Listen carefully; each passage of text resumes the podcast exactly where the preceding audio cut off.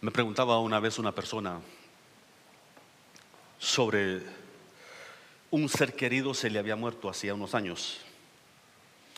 Y cuando hablamos del poder de Dios, del poder para resucitar aún a los muertos y todo eso, la manera que resucitó, resucitó a Lázaro después de cuatro días de muerto y todo eso, se acerca y me dice, pastor, entonces Dios puede resucitar a este ser querido, Dios puede traerlo a la vida para compartirle a Cristo, dice, porque yo amo mucho, amaba mucho a esta persona.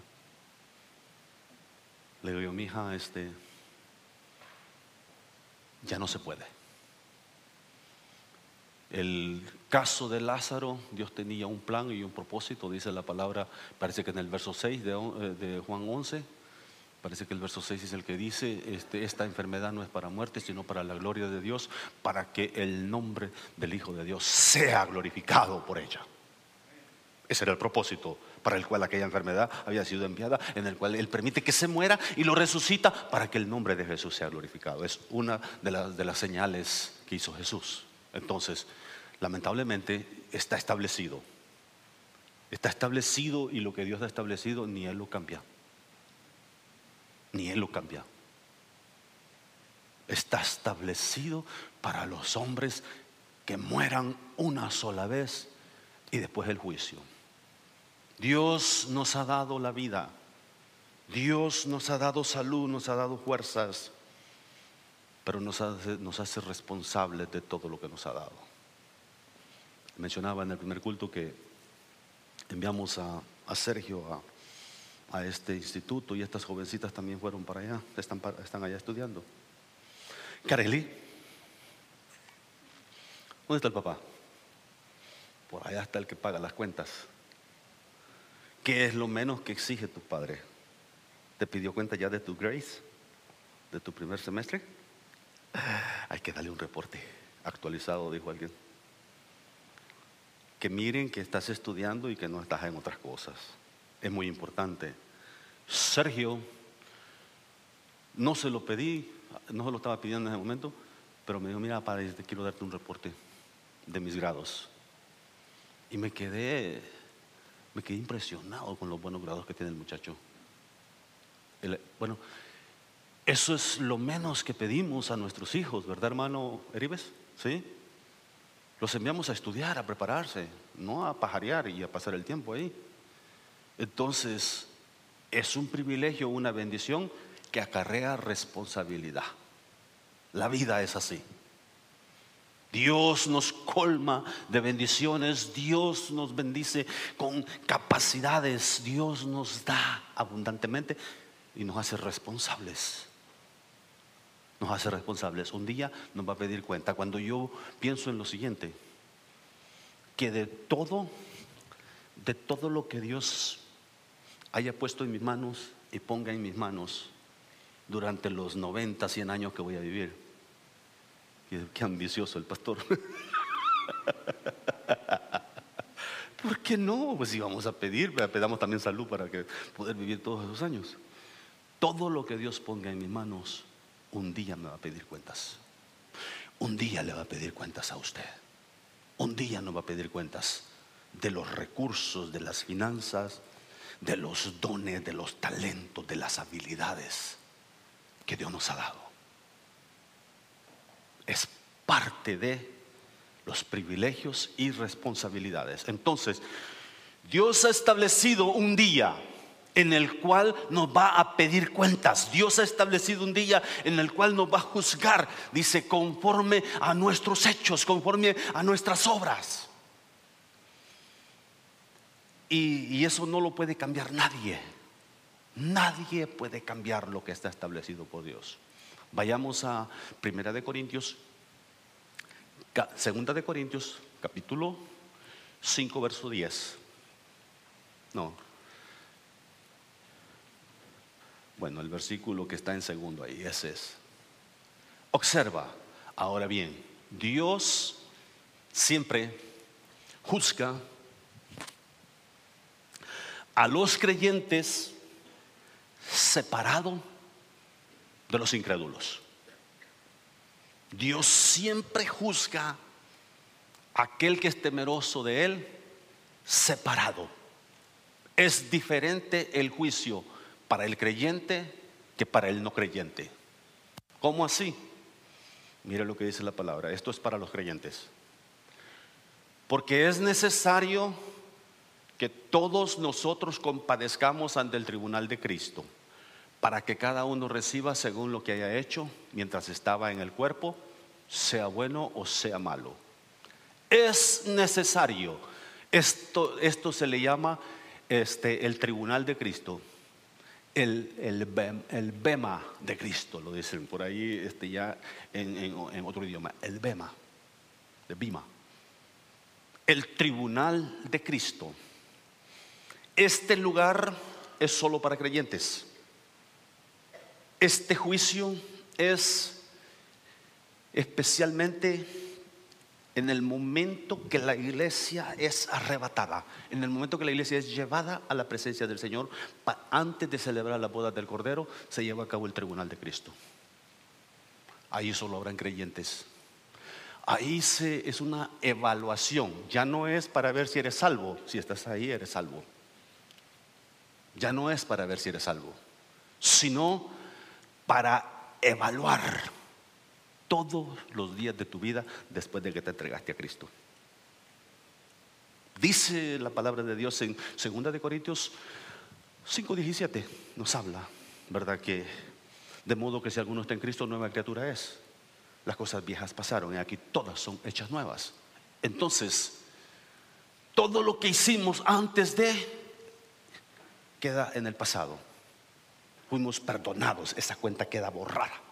Pero de aquí para allá,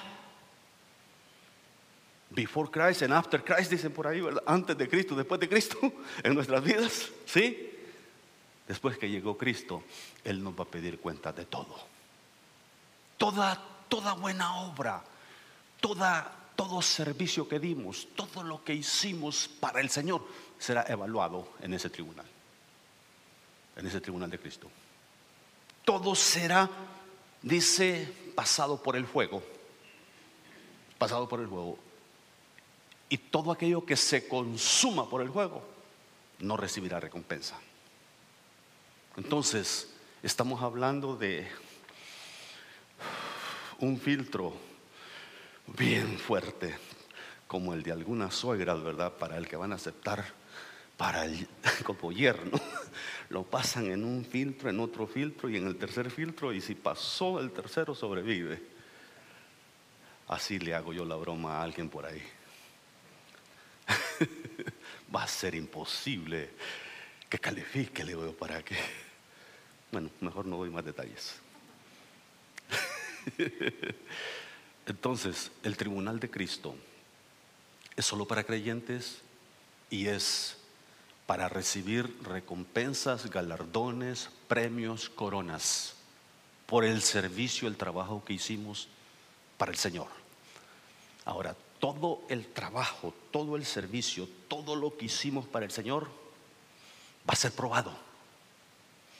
Primera de Corintios capítulo 3, verso 12 en adelante. Me pones el verso 11 también, por favor.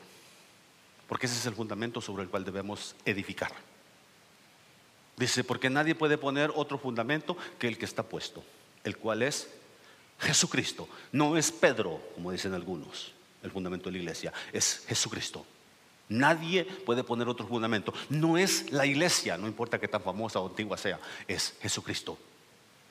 Jesucristo es el fundamento en el cual está construida la iglesia. Y nosotros debemos de sobre edificar en ese fundamento establecido. La palabra de Dios también dice que los apóstoles, dice, y los profetas establecieron el fundamento, dice Pablo, y cada uno vea cómo sobreedifica sobre ese fundamento. Entonces es muy importante, muy importante. Ahí cuenta todo lo que hacemos para el Señor, cuenta la actitud. Cuenta esa actitud del corazón. Cuenta, cuenta hermano, todo, mire, todo eso de que, de, que, de que lo voy a hacer para que me miren. Eso pasa fácilmente en los escenarios. En los escenarios. que vean que yo puedo, para que vean que yo sé. Ya perdió la recompensa.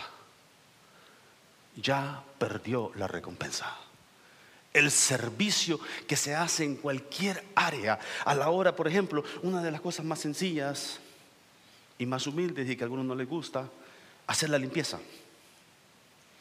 La voy a hacer porque que no esté molestando el hermano Fortino Reyes que siempre está poniéndonos para casi cerca de las 10 festivos. Vengamos a hacer la limpieza. Y, va rechinando los dientes y todo ahí. Pero lo voy a hacer. Para la gloria de Dios, dice el cabezón todavía después. Esto ya no tiene ni gloria, esto ya no tiene nada. Ya perdió hasta el aplauso de alguien. Ya no hay nada. Hágalo de todos modos para que el lugar no esté sucio.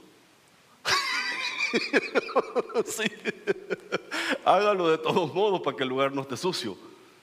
Pero le digo para que tengamos la actitud correcta a la hora de hacer la limpieza, a la hora de lavar el baño, a la hora de la actitud correcta. Señor, te doy gracias por el privilegio que me da de hacer la limpieza, porque aquí, Señor, se van a sentar los santos el día de mañana. Aquí vamos a adorar tu nombre, Señor. Aquí nos vamos a deleitar en tu presencia. Y yo quiero que este lugar esté limpio, aseado, huela rico también, ¿por qué no?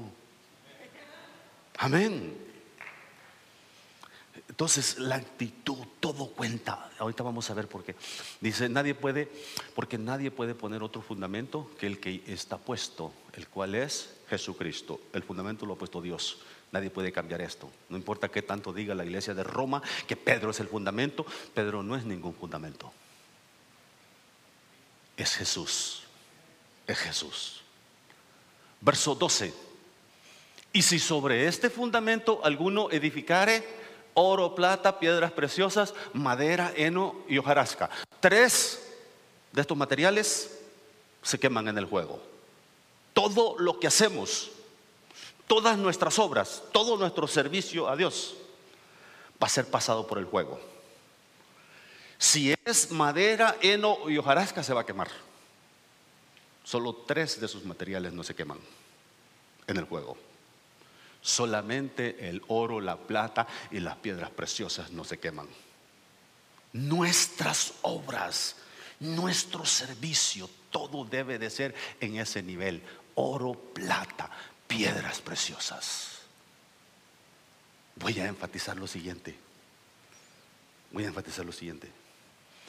Por favor, cuando va a cantar un canto, va a hacer algo para el Señor, no diga tonterías. Mire, yo no sé cantar y yo no sé tocar, pero al cabo es para el Señor. Por favor, cállese la boca mejor. Sí, eso no se dice. Está cantándole al Rey de Reyes y Señor de Señores. A Él se le da lo mejor. Y si usted hace esa declaración, ya canceló toda posibilidad. Ya hasta yo quiero bajarlo de ahí. Sí, ya se, perdió la bendición. Ya digo, este cabezón, ¿qué está haciendo ahí entonces? Por eso, por eso aquí, que canten los que saben, hermano, y nosotros, mire, yo me integro con ellos y alabo a Dios y bendigo a Dios y que no me escuchen mucho cantar. Por eso yo no canto solo, hermano, porque me quedo solo. Mejor me integro con los demás. Pero eso son, eh, eh, eso está uno, según la gente, está manifestando humildad. Mire, yo no me preparé y yo no sé, pero al cabo es para el Señor. Por favor, por favor, presente lo mejor para el Rey de Reyes y Señor de Señores. Dé lo mejor delante de Él, haga lo mejor delante de Él, prepárese lo mejor, prepare su corazón. Prepárese en todo para dar lo mejor siempre. Y eso se aplica en todas las otras áreas. En todo. Dice la palabra, si alguno, dice, si sobre este fundamento alguno edificare oro, plata, piedras preciosas, todo eso va a sobrevivir el juego. Pero las próximas tres, madera, heno y hojarasca. Si sobre, y si sobre este fundamento, ok, próximo versículo, 13. Si la obra La obra de cada uno, dice, se hará manifiesta, porque el día la declarará, pues por el fuego será revelada. Y la obra de cada uno, cual sea, el fuego la probará. Pastor, pero ¿es literal eso? Hermano, hay cosas que son literales y creo que esta es una de ellas y quizás no es fuego de aquí del que nosotros conocemos, sino fuego de la santidad de Dios, donde se consume. Mire, yo veo artistas llamados artistas cristianos que se mueven en unos niveles de arrogancia y de orgullo que yo digo, ¿y esta cosita que le pasa?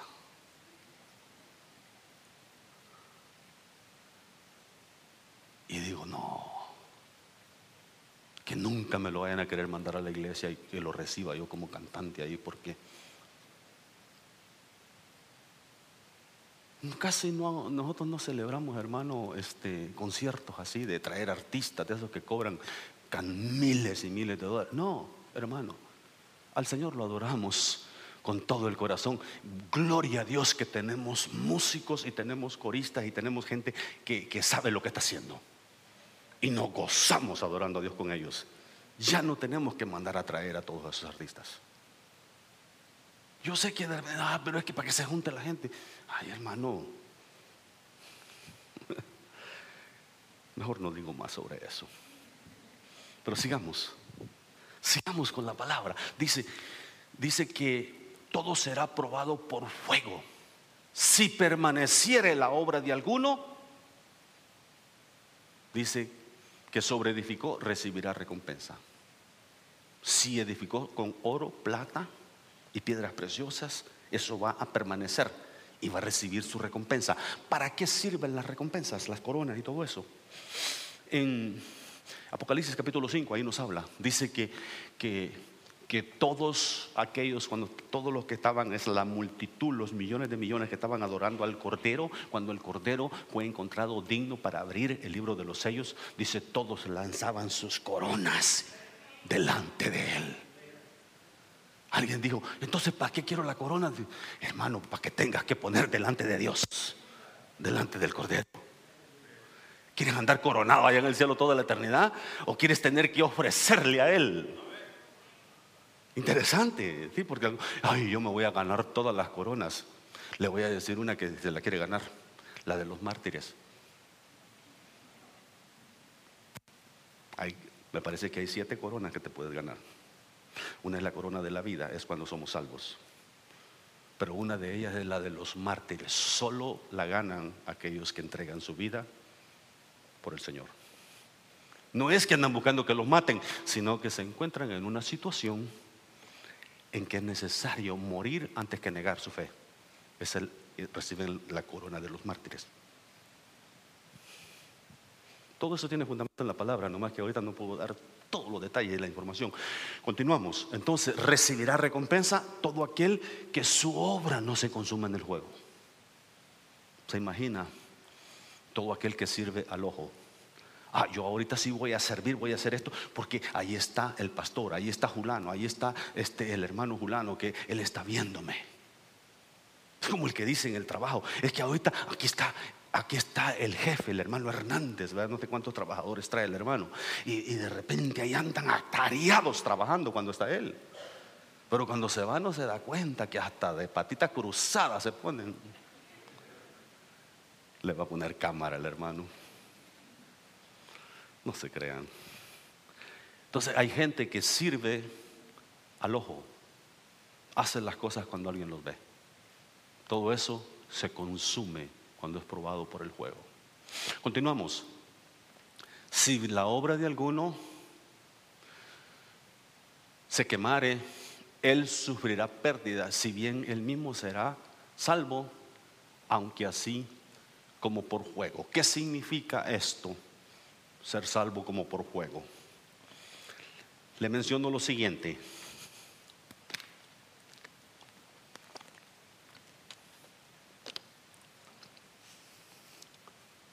La salvación es por gracia. La salvación es un regalo de Dios. No es por las buenas obras. Hacemos las buenas obras porque somos salvos. Porque fuimos creados para eso. Porque somos hechura suya, creados en Cristo Jesús para buenas obras, las cuales Dios preparó de antemano para que anduviésemos en ellas. Efesios 2.10. ¿Sí? Pero antes de eso dice que no es por obras para que nadie se gloríe. Entonces, la salvación es por el sacrificio que Jesús hizo en la cruz. Cuando recibimos a Cristo como nuestro Salvador, nuestro nombre es inscrito en el libro de la vida. Nuestros pecados son perdonados. Tenemos un new beginning, ¿sí? Un nuevo comienzo.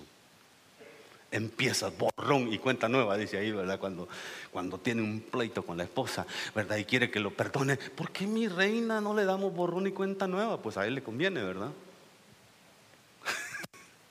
Espero que no se encuentre en esa situación cada rato diciendo borrón y cuenta nueva. Tal vez allá de vez en cuando, ¿verdad? Pero, entonces, observa lo siguiente. Esto es cuando es salvo como por juego. No recibe ninguna recompensa. Es como, es como si, le pongo mi, ejemplo, como si yo despertara a las 3 de la mañana porque está ladrando tuntún. Y la casa se está quemando. Y el perro está desesperado y nos despierta. Y la casa está ya consumiéndose en fuego. Entonces, lo primero que yo voy a hacer es sacar a mi familia. Salir yo, aunque sea por la ventana. Salir chamuscado a lo mejor con humo. Y todas mis cosas valiosas que tengo ahí, yo sufro la pérdida de ellas todos mis zapatos, mis tenis, toda mi ropa, todos mis relojes, todas esas cositas que a veces uno dice, ay, cómo me gusta este reloj, ay, cómo me gusta este, estos zapatos. ¿ah? Tengo una colección ahí. Porque me han regalado muchos pares, bueno, saben de mi adicción. Entonces, escapo hasta echando humo pero sufro gran, sufro gran pérdida. Pierdo todo lo que tengo valioso ahí. Las fotos de la familia, los, tesoros, algún ahorro, cualquier cosa, todo eso lo pierdo. Pero fui salvo. Escapé del juego. Así es ser salvo como por juego. Estás en la presencia del Señor y todo lo hiciste para ser visto, todo lo hiciste y no te llegó nada, no te llegó ninguna recompensa, no te llegó nada porque lo hiciste por las razones incorrectas. Pero Dios en su misericordia, como si te arrepentiste y si entregaste tu corazón a Él, entonces eres salvo, pero estás echando humo, literalmente. Salvo como por fuego. Es ahí donde se cumple aquella palabra que dice, enjugará Dios toda lágrima de los ojos de ellos. Ahí es la última llorada que se van a dar algunos. Van a llorar cuando vean todas las recompensas y premios y galardones que pudieron haberse ganado y no se las ganaron por vanidosos, por no entender que el servicio a Dios se hace con humildad, con sencillez de corazón, por amor se sirve al pueblo por amor, no por obligación. Se hace cualquier labor, cualquier trabajo de servicio en la obra por amor al Señor. Y hacemos lo mejor. Y Él dará recompensa, pero el que no, entonces dice la palabra, si estás ahí, eres salvo, pero vas a entrar echando, hasta humo te va a salir escapaste de las llamas y eres salvo. Pero no tienes nada para presentar a los pies de Cristo. Y ahí muchos van a llorar. Entonces enjugará Dios todas lágrimas de los ojos de ellos y los consolará. Esto es, ahora déjenme aclarar lo siguiente. En el momento que morimos, en el momento que somos llamados a su presencia, somos llevados a la presencia de Dios somos llevados a la presencia de Dios. El que es creyente y que es servidor del Señor, es enviado al paraíso. Es enviado a ese lugar de descanso, a ese lugar de espera. Antesala al cielo, a la casa que Dios tiene preparada para nosotros. Allí tiene que esperar. Su alma, su espíritu, su cuerpo queda aquí en la tierra. Es polvo y polvo volverá. Cuando viene Cristo en el arrebatamiento, viene esa alma, ese espíritu y, se, y resucita el cuerpo y se junta de nuevo. Y se le da un cuerpo incorruptible. Le hablaba el domingo pasado. Entonces, ¿por dónde vamos?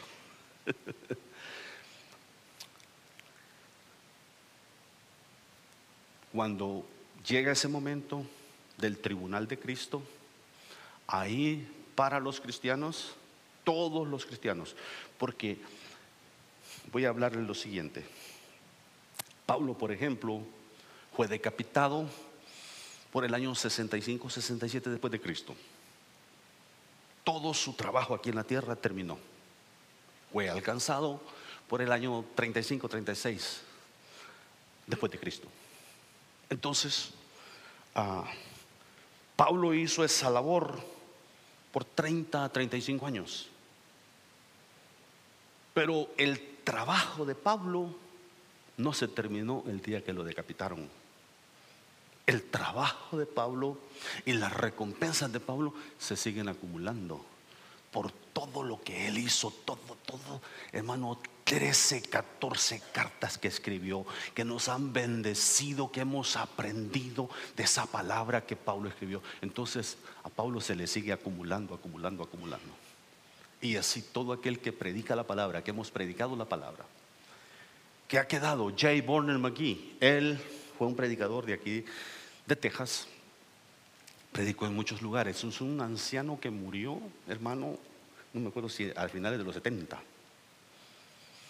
Usted puede escuchar de Babobas. Todavía siguen predicando. Él, él, enseña toda la Biblia en cinco años. Termina en Apocalipsis y empieza otra vez en Génesis. Jay Borner McGee, con un acento tremendo de acá de Texas. Entonces, el trabajo de él sigue porque su voz, su enseñanza, su palabra, sus mensajes se siguen predicando. Entonces, almas se siguen salvando y siguen llegando recompensas para él. Por eso, el tribunal de Cristo es ahí donde se concluye la labor, el efecto del trabajo. Llegamos ahí y somos recompensados, recibimos premios, coronas, galardones por todo el trabajo que hicimos en la obra de Dios. ¿Qué pasa con los no creyentes? Con los que no quisieron nada con el Señor. Ellos aparecen en Apocalipsis 20, verso 11 en adelante. Le dije el otro día que la resurrección, la primera resurrección, la resurrección de los justos, tiene por lo menos tres fases.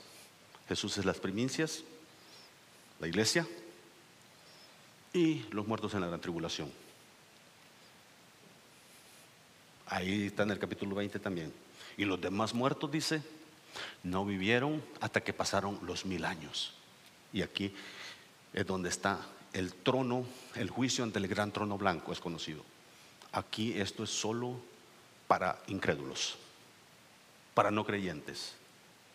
Aquí van a estar los dictadores, ahí va a estar Mussolini, ahí va a estar Hitler, ahí va a estar Idi Amin, ahí va a estar Stalin, ahí va a estar Noriega. Dawison, para los salvadoreños sabemos quién era Dawison, ¿verdad? terrible, terrible. Personajes que se deleitaron haciendo el mal. Ahí van a estar en el tribunal de Cristo. Pero ahí también van a estar todas esas personas morales, todas esas personas que menospreciaron el sacrificio de Jesús, que menospreciaron lo que, lo que Jesús ofrece. Dicen, es que yo no me voy a cambiar de religión. Esta es la religión de mis padres, mis abuelos, y nadie me va a hacer cambiar de esto. Otros dicen, yo soy mejor que algunos creyentes. Y, déjeme decirle, tienen razón. Hay algunos que viven una vida moral increíble.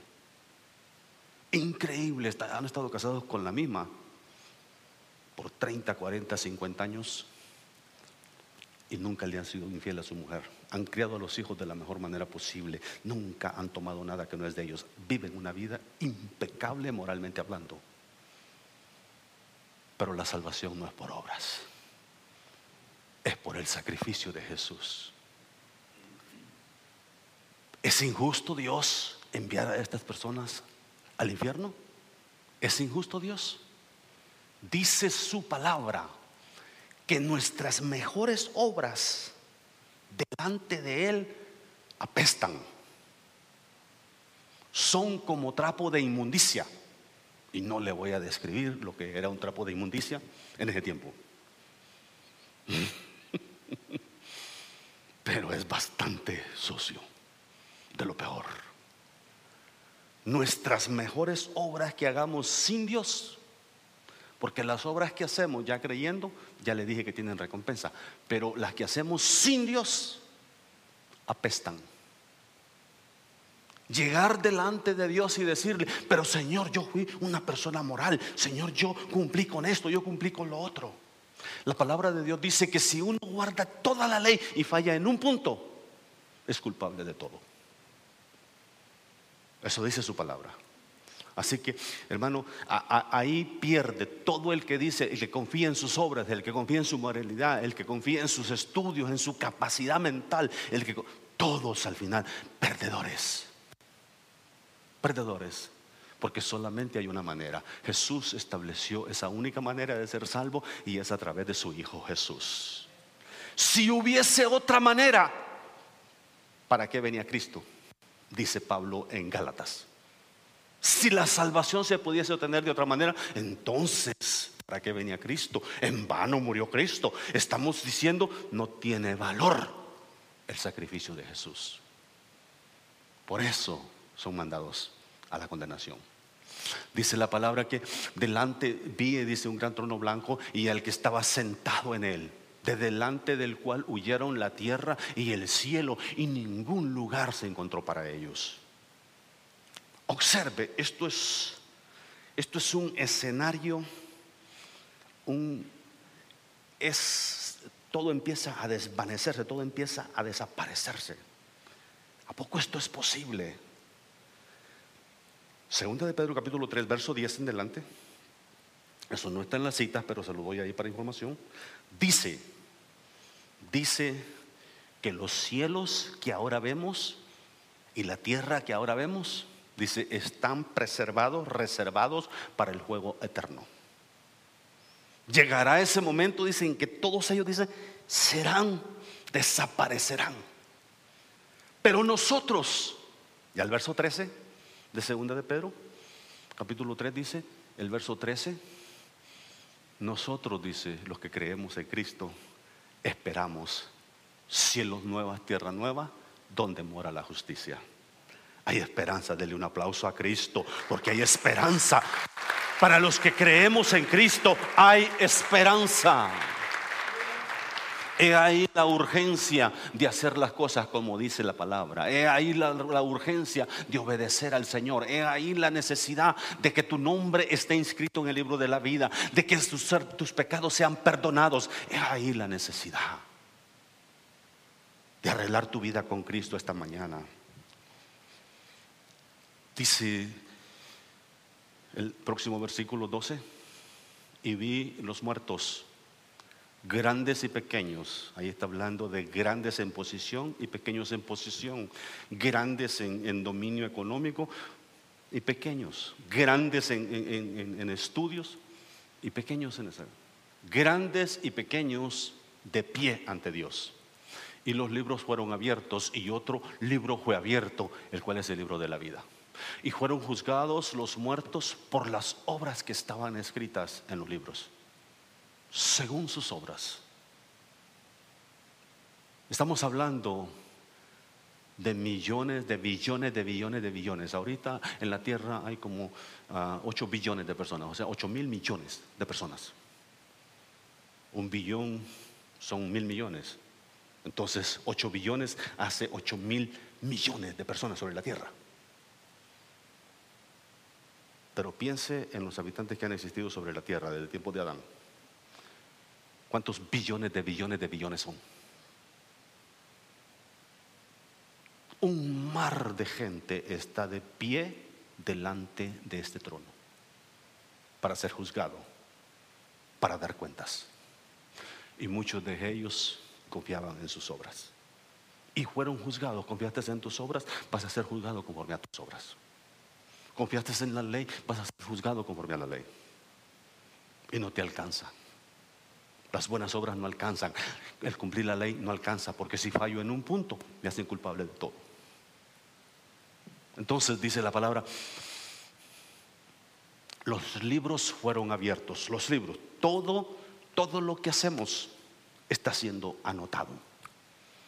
Bueno, si es que ahora podemos ver la tecnología, ¿verdad? Ahora te graban donde sea. ¿Sí? Te encuentran donde sea. Es hasta miedo da, hermano. Y si no te encuentra los satélites, te encuentra tu esposa.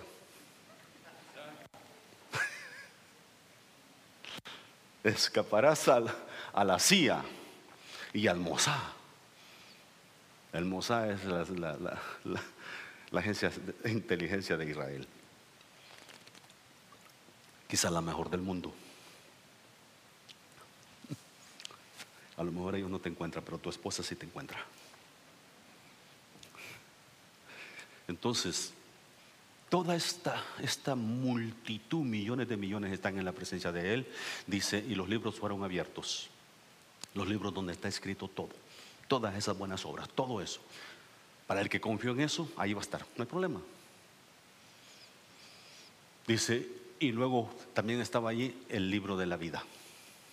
Y fueron juzgados los muertos por las cosas que estaban escritas en los libros según sus obras. Muchos, muchos confían en sus obras y van a ser juzgados según sus obras. Pero ahí lo que cuenta es si estás inscrito en el libro de la vida. Y si estabas inscrito en el libro de la vida, ya debes de estar allá con el Señor. Continúa el verso 13.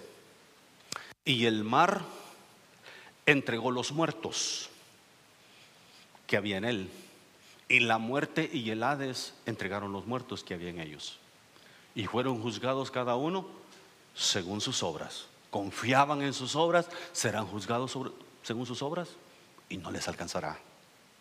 Si tú estás esta mañana aquí y confías en tus obras, en tus justicias, en tu capacidad, no te van a alcanzar. No te van a alcanzar. Tenemos que confiar en la obra redentora de Cristo Jesús. Tenemos que confiar en lo que Jesús hizo. Y confiar significa, significa depositar toda nuestra confianza en Él aceptarlo, recibirlo a Él como nuestro único y suficiente Salvador y que nuestro nombre sea inscrito en el libro de la vida. Porque esa es la, la conclusión de todo. Verso 14. Y la muerte y el Hades fueron lanzados al lago de fuego. Mire, por, por todas las edades, los siglos, los años de los años, Ah, ¿Cómo, se le se dicen dichos, se dicen comentarios, verdad? Bromas y todo. Y que la calaca ya lo traía y que no sé qué así. y, y le tienen miedo a la muerte. Pero hay uno que le dice a la misma muerte, ahí en el libro de Amós, muerte, yo seré tu muerte. Jesús, Jesús muerte, yo seré tu muerte, yo te voy a mandar al lago de fuego también. Porque la muerte y el infierno son espíritus.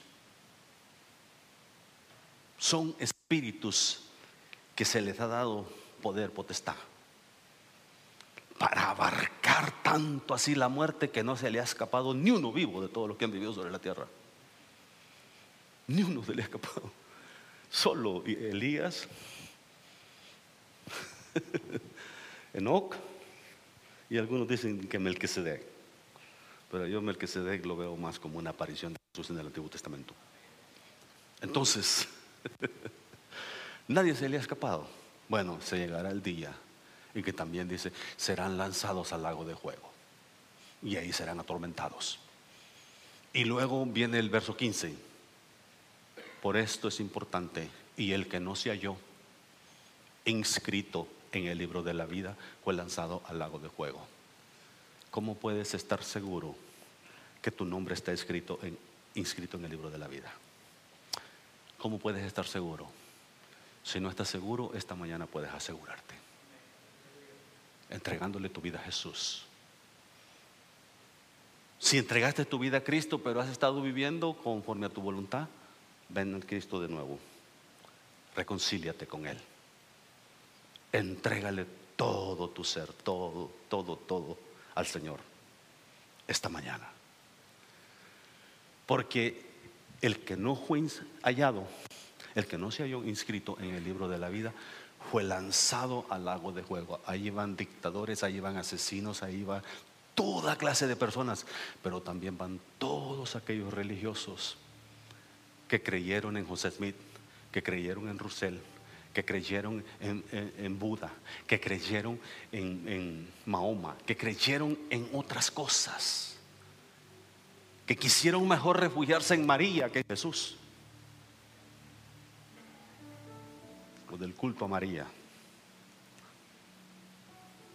Esta mañana te he compartido la palabra lo mejor posible. Este es el juicio final. Aquí es la conclusión de todo. Terminando esto, comienza la eternidad futura. Ahí comienza la eternidad. Ya vivimos y reinamos con Jesús por mil años sobre la tierra. Aquí es al final de los mil años. Se lleva a cabo este juicio ante el trono blanco. Dice, todo aquel que no fue hallado, inscrito en el libro de la vida, fue lanzado al lago de fuego. Cuando tu nombre es inscrito en el libro de la vida, cuando crees en Jesús, cuando le entregas todo. Por eso, por eso cuando, cuando, cuando oro con alguien, trato de decirle, necesitas hacer esto de todo corazón. Necesitas rendirle todo el único que conoce el corazón es Dios. Uno, uno los guía en oración para recibir a Cristo, para pedirle perdón.